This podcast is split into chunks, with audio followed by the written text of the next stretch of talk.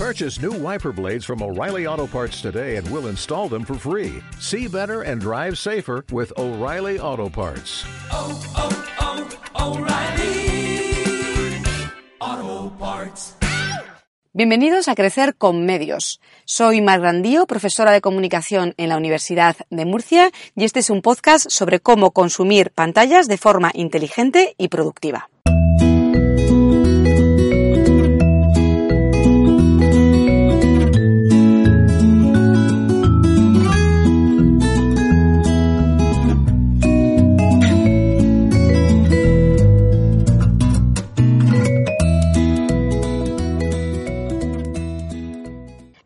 Bienvenidos todos y todas de nuevo a Crecer con Medios, al episodio número 6 de esta temporada y que vamos a dedicar al tema de la publicidad y los niños.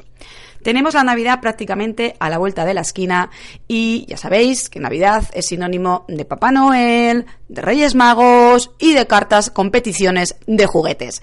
Está claro que en esta época de ilusión, eh, por otro lado, de los niños, es la que aprovechan los anunciantes y los jugueteros para hacer, como se suele decir, su agosto y es la época en la que mayor contenido publicitario eh, sobre este sector eh, va a impactar sobre nuestros niños. Así que, bueno, con este contexto me parecía que era interesante el poder charlar con el compañero que tenemos aquí en la Universidad de Murcia, Miguel Ángel Nicolás, que tiene una dilatada trayectoria investigadora precisamente sobre estas cuestiones de publicidad, jóvenes, niños.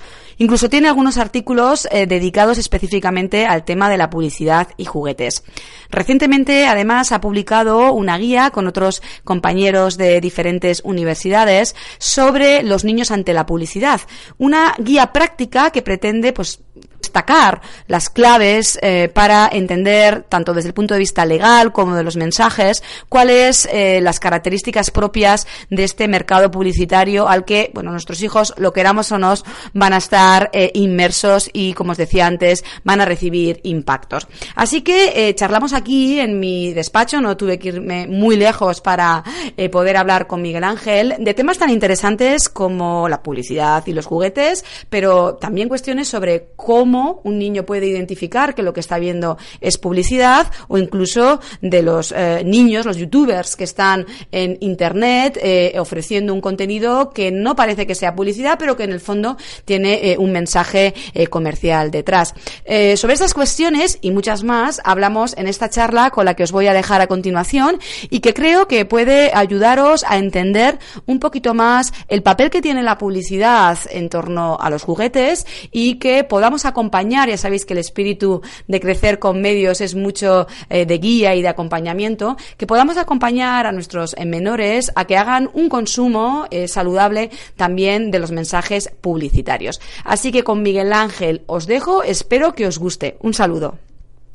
Muchas gracias, Miguel Ángel, por estar con nosotros aquí en Crecer con Medios y hoy vamos a dedicar el podcast a hablar sobre la publicidad y los niños, porque desde luego es un tema muy interesante y que yo creo que además puede preocupar o incluso, bueno, eh, eh, dar ciertas sugerencias a eh, padres y educadores, puesto que es algo que, tenemos, como solemos decir, a la orden del día y alrededor de, de nuestro ambiente. Así que la primera eh, pregunta que te quería hacer era, bueno, precisamente, ¿cuándo crees tú que los niños están preparados para entender la publicidad plenamente y por lo tanto ser capaces de, bueno, pues de, de entenderla y de poder verla, ¿no? Porque sí que es cierto que se habla mucho eh, de cuando un niño puede acercarse a las pantallas, se pone lo de los dos años, pero ¿y la publicidad? Porque bueno, la publicidad también tiene un toque ahí un poquito, no quiero decir más complicado, pero sí que es cierto que la publicidad va a querer en el fondo vender algo y, en, yo creo que habría que regularlo o que al menos protegerlo un poquito más. Bueno, gracias a ti, Mar, por, por, tu invitación a participar en este, en este, en este proyecto tuyo de divulgación. Eh, y en relación a tu pregunta, bueno, pues es una cuestión difícil, pero en realidad, eh, pues bueno, pues para la normativa, para la ley, los niños son un público especial, por, pues por su, por el, la especial protección que deben de tener eh, las instituciones hacia ellos, por esto que tú comentas de la capacidad que tienen para comprender o no el contexto que les rodea, pues en principio, en primer lugar por su falta de experiencia, ¿no? La experiencia que a todos nos hace comprender un poquito mejor o en la medida de lo posible eh, o en la medida de nuestras posibilidades, el entorno que nos rodea, pues la publicidad no es sino una parte más de ese entorno, evidentemente con sus intereses, unos intereses que se que están sujetos pues a los intereses de las empresas que, que, deciden hacer publicidad para vender sus productos. Entonces, desde para vender, para promocionar, para, para que conozcamos. Entonces, desde esa perspectiva es obvio que cuando cualquiera de nosotros nos enfrentamos a un contexto publicitario, lo que nos estamos enfrentando es a un discurso que tiene una clara intención. Ante esa situación, bueno, pues digamos que los adultos podemos estar un poco más protegidos porque sabemos, ¿no? Que nos están, de alguna manera, como se dice coloquialmente, vendiendo algo. Pero los niños no tienen por qué saberlo. Entonces, eh, es verdad que existe una normativa o un conjunto de normativas y de y de y de, y de una legislación ¿no? que protege a los niños ante determinados ante determinados tipos de discursos, en este caso el publicitario, que además estar, que además se están seccionados por alguna manera, de alguna manera, eh, en función del tipo de categoría eh, o industria, eh, ya sea la alimentación, ya sea la industria juguetera, o pues que protege a los niños ante determinadas industrias o el videojuego, o los videojuegos, perdón, este, bueno, más que los videojuegos, los juegos, ¿no? Los juegos, eh, pues para que hay unos horarios que les permita, unos, unos horarios de especial protección al niño, eh, para que los niños no accedan con tanta facilidad a estos contenidos porque se supone que son errores protegidos, ¿no? Además, bueno, pues la normativa y la legislación cuenta con otras, con otras con, eh, instrumentos para proteger al niño, como pueda ser la imposibilidad o, impedir, ¿no? Por ejemplo, en el caso de, de estos anuncios que puedo ver en televisión, donde la animación y la imagen más real se funden y parece que pues que puedan confundir al niño. Pues evidentemente hay en este caso hay eh, legislaciones y normativas que intentan proteger al niño precisamente por esto que tú has preguntado no cuándo eh, el problema es que la publicidad nos invade todo nuestro espacio todo nuestro espacio social. Entonces es muy difícil impedir que el niño vea publicidad. De alguna manera, ese cuando está más supeditado, yo lo supedito siempre a las familias, a los padres o a las personas responsables de que estos niños consuman estos medios, porque somos nosotros los que les permitimos ese acceso. Digo nosotros porque yo en este caso, bueno, pues soy padre de dos niños y soy el que decido o el que contribuyo a que eh, los, la televisión o los contenidos a través de otro tipo de pantallas pues estén más limitados a los permisos que le podamos dar su, sus su, su madre y yo en este caso o, pero luego lo que ocurre es bueno pues que los dejas en casa de los abuelos o los dejas en casa de otros familiares o de amigos pues eh, no, no, están protegidos por ti están, están en ese entorno y están expuestos al mismo entonces en primer lugar es siempre de alguna manera que la publicidad pues, cumpla la ley. Esa sería, sería de alguna manera la mejor protección que puedan, que puedan tener los niños frente a. Otra cosa es si discutimos si esas normas o esa legislación es suficiente, pero eso es otro debate. ¿Vale? Sí, me parece muy interesante, sobre todo lo que has comentado de que, bueno, por supuesto está, digamos, protegido el niño y está una legislación activa eh, que de alguna manera lo que hace es, bueno, intentar eh, que el niño, bueno, reciba una información, bueno, pues lo más veraz y en las mejores condiciones, eh, sobre todo cuando hablamos de la publicidad. Pero más que protección, eh, has dicho una cosa interesante, que es hacerles competentes también, ¿no? O sea, yo creo que, que ya hecho sí que me pareció interesante, ¿no? Porque la publicidad, decías, está alrededor de nosotros y no podemos evitar eh, muchas veces el que esté en contacto con, mensajes publicitarios, vayan o no dirigido a ellos, porque eso también es otra, ¿no? El padre es verdad, los padres, nosotros sí que podemos, eh, bueno, igual, mm, no quiero decir controlar, pero manejar un poquito más la situación en nuestros entornos, pero luego el niño se va a casa de los abuelos, se va a otros escenarios y la publicidad forma parte de los mensajes que van a recibir, ¿no? Y ahí sí que me parece interesante que, por supuesto, la ley vaya cumpliendo y vaya regulando, pero luego, sobre todo, el, el hacer competentes también a los niños, ¿no? A entender el mensaje publicitario, a valorarlo en su parte estética, ¿no? Pero que realmente sepa, como solemos decir nosotros un poco los académicos, decodificar, ¿no? Y ahí sí que te quería preguntar, eh, ¿cómo crees que, eh, porque yo la verdad que nunca me lo había planteado, así como lo hago con las series, ¿no? Cuando eh, se vean un contenido publicitario, ¿cómo podemos guiarles los padres, ¿no? Para que puedan entender un poco, sobre todo entiendo que aquí las edades va a variar mucho, no es lo mismo un niño de tres años que realmente probablemente no sepa que lo que está viendo ahí es publicidad, eh, pero ya un niño de, no sé, 6, 7 años, igual ya ahí sí que está, puede entender, ¿no? Que en el fondo ahí les están eh, dando un mensaje con el fin de que, bueno, de que puedan adquirir ese, ese producto. ¿Cómo podríamos, no sé, los padres eh, ayudarles en el día a día a entender que la publicidad, bueno, forma parte, evidentemente, del contexto y que, evidentemente, ellos tengan la competencia o, la capacidad de entenderlo en, bueno, en su pleno juicio, ¿no? Sabiendo que son niños, ¿no? Porque son mensajes más simples, ¿no? Pero, no sé, la verdad que se me estaba ocurriendo aquí me parecía interesante. Sí, bueno, pues yo mm, igual que nos planteamos, igual que muchos padres se plantean si si este si esta película, por ejemplo, en el caso del cine, es adecuada o no para el niño, incluso cuando están viendo la película y de repente ven una escena que no les cuadra porque eso es demasiado violenta o porque emite imágenes de otro, de otro, de otro índole y no le parecen adecuadas para un niño de 6, 7 años. Evidentemente con el cine pues jugamos con esas categorías, ¿no? Con esos letreros que nos dicen o esos cartelitos que nos avisan o esos iconos, ¿no? Que nos dicen si es recomendable para mayor de 6 de 7 años, de 14, 18, etcétera. En el caso de la publicidad no nos encontramos con esto, ¿no?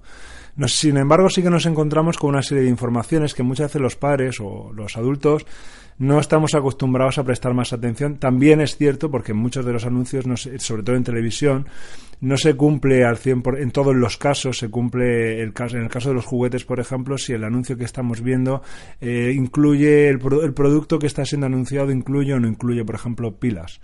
Eh, es una información que pues al padre le puede ayudar, al adulto le puede ayudar a comprender que el precio en el precio no están incluidos los, los, pilas o que lo van a necesitar. No, no nos planteamos, no reflexionamos sobre lo que, en el, lo que es el producto, en primer lugar, que no, reflexionamos sobre el producto que el niño está viendo. Y acabo de decir una cosa que creo que es, un poco lo que quería haber dicho en el principio, que una forma de ayudar al niño a decodificar los anuncios es viendo la publicidad con ellos. Es decir, no es. Eh, yo entiendo que, bueno, pues que llevamos unos estilos de vida actualmente donde el tiempo eh, vuela, donde todos estamos muy ocupados y donde las pantallas han ocupado en una especie de eh, lugar para dejar al niño mientras yo hago otro tipo de tareas. Entonces puedo tener al niño sentado y, lo tengo controlado y sé que no está haciendo otras cosas, pero está consumiendo un conjunto de contenidos donde mm, en la mayoría de las ocasiones pues los padres o los adultos no estamos controlando. Entendemos que si está viendo un canal dirigido, un canal infantil, al que sea el que sea, pues los contenidos que estén ahí han sido previamente seleccionados por alguien y son adecuados para sus edades, ¿no? Eh, y, y, también un poco pues en función de las franjas horarias. Pero en realidad no estamos consumiendo los contenidos con ellos. Entonces una forma de comprender, ayudar al niño a codificarlo, a decodificar lo que está viendo, es comprender y saber qué están viendo. Entonces, bueno, pues eh, sería un poco invitarnos a todos a consumir un poco de esos contenidos, no solo el audiovisual de, anima de, de, entretenimiento, sino también pues los diferentes tipos de discursos que tienen que ver con lo comercial, es decir, qué están consumiendo nuestros niños en relación a los eh, contenidos de naturaleza comercial. Y además hoy siendo este tipo de discursos muy diversos y muy dispares, incluso para los adultos en muchos de los casos, o muchos adultos no somos capaces de discernir o de distinguir qué es comercial, qué es entretenimiento, porque bueno, de alguna manera así la industria lo propone, ¿no? No solo la industria, también nosotros mismos cuando intentamos vender productos a través de Internet y sus diferentes canales, promovemos discursos o acciones que bajo el entretenimiento o bajo la información, en realidad lo que estamos haciendo es promover al otro para que adquiera un producto que nosotros mismos estamos vendiendo. ¿no? Claro, sí. Bueno, la verdad que lo primero yo creo que podría ser interesante es el, que el niño comprenda que eso es publicidad. Es decir, que detrás, ¿no? A veces decimos, bueno, esto es un dibujo y claramente el niño identifica dibujo animado, ¿no? O película. El que haya otro contenido que también empiece a entender qué es publicidad y entonces que también empiece a adquirir ese conocimiento de que bueno hay mensajes donde bueno pues se les está proponiendo una serie pues de juguetes en el mayor de los casos o puzzles o videojuegos hablabas no y yo creo que sí que sería bueno ese acompañamiento lo que dices de, de los padres a la hora de porque es verdad que esa decodificación no lo van a hacer a no ser que haya un adulto que le esté diciendo bueno esto esto es publicidad están están presentando juguetes no estos juguetes para que funcione necesita, ¿no? Pues unas pilas, es decir, que empiecen a entender, ¿no? Poquito a poco el sistema, bueno, en este sentido de la comunicación persuasiva, porque en el fondo es eh, un tipo de, bueno, de publicidad ahora, es verdad que con los juguetes es la que más está relacionada con los niños, pero es cierto que van a ir creciendo con la publicidad y irán apareciendo otro tipo de productos, empezarán, ¿no? Los productos tecnológicos, ¿no? Que también niños, eh, eh, bueno, van a querer ir adquiriendo y van a tener que también estar preparados un poco, ¿no? Para, para esos mensajes. Y ahí voy a saltar porque hemos hablado, bueno, de una publicidad mm, más igual convencional, ¿no? De un, spot, ¿no? Donde nos presentan un juguete o una historia, todo muy bonito, y ahí ver hasta qué punto el niño puede entender, ¿no? Que es realidad o que no es realidad, o si le está o no vendiendo un juguete. Pero bueno, ¿qué pasa con YouTube? Porque YouTube ha roto un poco los esquemas de comunicación publicitaria tradicional y ahora precisamente tenemos, bueno, a youtubers, a, a niños, por ejemplo, que están causando sensación un montón de visitas, millones y millones, pues por ejemplo con el unboxing, ¿no? Que es el, abrir eh, los juguetes y presentárselo a, pues a millones de niños. Y, esa fascinación, yo creo que también, ¿no? El que lo cuente un propio niño y, esa magia que tiene lo de abrir un regalo, ¿no? Pero eh, esto también es publicidad y no sé hasta qué punto no solo el niño no lo sabe, sino que muchos padres tampoco igual están tan al tanto de que ahí también hay un mensaje comercial detrás. ¿Qué opinión te merece a ti esto de los youtubers, los unboxing y, y, y toda la presentación de juguetes a través, bueno, de niños en, en los contextos, en este caso, de Internet? Sí, esta es otra, es una práctica relativamente nueva, no es de este año, llevamos ya unos años con, con ella, eh, pero sí que, y, y relacionándolo con, las, con, lo que has dicho anteriormente, es cierto, en primer lugar, que por lo menos, al menos en televisión convencional, una forma de detectar publicidad en relación a lo que has dicho, es evidente que el niño lo primero que detecta que es publicidad es porque interrumpe el contenido de lo que está viendo. Entonces, a partir de ahí, ya él ve que hay una secuencia. Ahora, otra cosa es cómo decodifique la secuencia de, de, de productos y la forma en la que esos productos se le están proponiendo, ¿no? Para qué sirven o, o las posibilidades que tiene alguno de esos productos que puedan salir, pues puedan ser exageradas, eh, no, no corresponderse con la realidad del producto, con sus funciones, con sus materiales, eh, y bueno, pues ahí es donde realmente donde los adultos podemos, podemos intervenir más, ¿no? Pues para decodificar que ese producto es eh, pues eso, un poco mm, hacerle ver al niño la relación que hay entre las expectativas que el, que el producto a través del anuncio ofrece la realidad del producto, ¿no? Y, y, esto mismo pues ocurre también, o ha ocurrido también con, con, los que ha sido la forma en la que los niños empezaron a ver este tipo de el contenido que a ellos les interesa pues a través de otras pantallas como el móvil, las tablets o el ordenador y en particular pues a través de, canales como, como YouTube u otros canales de vídeo donde ellos empezaron a ver directamente su, sus, entre, sus contenidos bajo demanda, ¿no? Quiero ver esto y no, estoy, no tengo que depender de que nadie me lo programe. En esa bajo demanda también hay publicidad que, viene estática o bien animada, pero bueno, que aparece un aspa donde los niños prácticamente con dos, tres años ya saben que dándole al aspa cierran esa publicidad y no les interrumpe el contenido. Para ellos también en este caso la publicidad es algo engorroso, algo que les molesta y que les fastidia el contenido que están viendo. Ahora, el caso de los youtubers niños, de los youtuber kids o influencer kids, porque no tienen por qué ser todo en YouTube, es otra realidad. Estamos ante contenido que el niño demanda. O sea, contenido donde los niños son protagonistas, donde los juguetes forman parte de la historia que el niño youtuber promociona y donde los niños quieren ver a estos influencers, es decir, el mundo del influencer llevado al niño. O sea, los influencers o personas que generan un conjunto de seguidores y de personas que admiran por aquello que cuentan, dicen o hacen a través de las redes, internet u otro tipo de canales digitales, pues hace tiempo que llegó también al ámbito de los niños. Y en este caso en concreto, al ámbito de los niños, eh, para promocionar productos en periodos concretos, ¿no? en temporadas concretas, como pueda ser, por ejemplo, la Navidad. Pero estos, estos niños, que no, es uno, son varios, cada vez están más profesionalizados y están amparados, o sus prácticas están amparadas por los propios padres.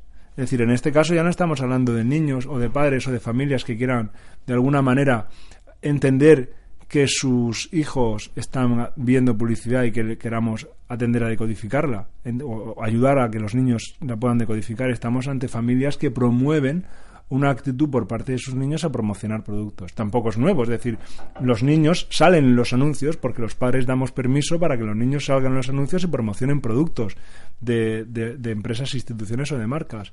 En este caso la diferencia está en que, bueno, pues que ahora yo creo ese contenido y, como decía, y el niño demanda consumir ese contenido. Entonces, el problema que hemos tenido hasta ahora, porque se espera que a partir de 2020 YouTube empiece, en este caso Google, obligue a este tipo de, personas a identificar que sus contenidos es contenido promocional, que sirve para promocionar o publicitar un producto, es que hasta ahora en ningún sitio se ha dicho que eso es publicidad. Y no solo tenemos aquí que diferenciar, ¿no? Tendríamos por un lado los youtubers o influencers que se han creado su propio canal y que trabajan para diferentes marcas o productos. Bueno, trabajan, no trabajan para ellos, ellos hacen sus propios contenidos y en determinados momentos pues contactan con marcas o productos a los que o bien las marcas se los ofrecen o bien los propios youtubers se ofrecen a promocionar sus productos en determinados momentos. Y luego tendríamos, por otra parte, que estas prácticas se reproducen por igual a través de determinadas marcas que recrean sus propios canales oficiales donde ponen niños que actúan como influencer, al fin y al cabo también lo son, pero que sí que están especializados exclusivamente en los juguetes de esa marca, porque es un juguetes u otro tipo de producto, porque son canales oficiales de la marca. Entonces tendríamos esas dos realidades, ¿no? El canal que ha creado el niño y el canal que ha creado la marca. El canal que ha creado el niño, en este caso sus padres, pues encontramos diversidad de formatos. Uno y el más eh, demandado hasta ahora, el que más éxito tiene, es el unboxing, pero hay más no solo está el unboxing por eso de abrir la caja, la sorpresa, pero si analizamos nosotros en nuestros trabajos, eh, hemos analizado, no recuerdo bien el número, pero sí puedo decirte que más de seis o siete formatos distintos, ¿no? Por ejemplo, la prueba de producto ya no, no, hace falta abrir el producto directamente. Cuando empieza el formato de audiovisual, el producto está encima de la mesa, se presenta y se plantea que hoy vamos a jugar a. Luego están los retos, donde se plantean superaciones a través. Es decir, son formatos que se han traído de otras, de otras realidades, que se han traído al mundo del niño youtuber kids y que se han ido, se han ido estableciendo como como estándares, ¿no? Estándares porque en tanto que el niño eh, empieza a repetir y a ver ese consumo una y otra vez y frente a esto vuelvo a un poquito a insistir en el tema que he dicho al principio sobre la propia publicidad y la forma de decodificarlo. Es decir, si damos si le dejamos al niño el móvil, eh, si damos a un niño un móvil o una tableta y no controlamos el contenido, mm, no te preocupes que el niño va a aprender por sí mismo hacia dónde tiene que llegar y va a terminar por consumir y pues primero por demandar, consumir este producto, demandárselo a los padres. Y bueno, yo mi experiencia es que he hablado con diferentes padres que en ocasiones pues no tenían el conocimiento o el suficiente conocimiento como para saber que lo que estaban viendo eh, era un producto de naturaleza comercial. O sea, bueno, comercial son todos, pero naturaleza publicitaria en tanto que te están intentando eh, presentar un producto de forma persuasiva sin que haya información suficiente como para que padres o madres identifiquemos que lo que están viendo es un anuncio, es una forma de promocionar un producto y no un producto de entretenimiento en sí. Es decir, mm, eh, todo surge también, si queremos un poco remitirnos pues un poquito más al pasado, cuando hablamos de este concepto de, de no, es el, no es la implantación de los productos en los contenidos de entretenimiento, ¿no? O este tipo de formato publicitario en el que a través del entretenimiento consumimos productos que no son puramente publicitarios, pero que en realidad sí están pensados para eh, para pues para ofrecernos un producto fuera de su contexto, fuera del contexto publicitario y consumirlo como si fuera entretenimiento. Pues esto es un modelo evolucionado de ese tipo de, formato, de ese tipo de discurso frente al que mm, solo podemos hacer una cosa. Yo como padre o como madres es, es condicionar, un poquito limitar, estar encima del contenido que nuestros hijos consumen. Es que, quiero decir, yo lo veo, es de un sentido común, es de aplicar el sentido común, es decir, eh, nos preocupamos, si previamente nos, como he dicho antes, nos preocupamos por el contenido que van a ver en una película porque lo conozco, para mí no tiene mucho sentido que dejemos a los niños dos, tres, cuatro, cinco horas delante de una pantalla y no seamos capaces de preguntarnos por el tipo de contenido que están viendo. No, bueno, están viendo a través de YouTube. Bueno, pues están viendo a través de YouTube como el, niño aprende, sabe salir de YouTube, entre otros canales, o preguntarse, o ver, o seguir la secuencia lógica de la interactividad.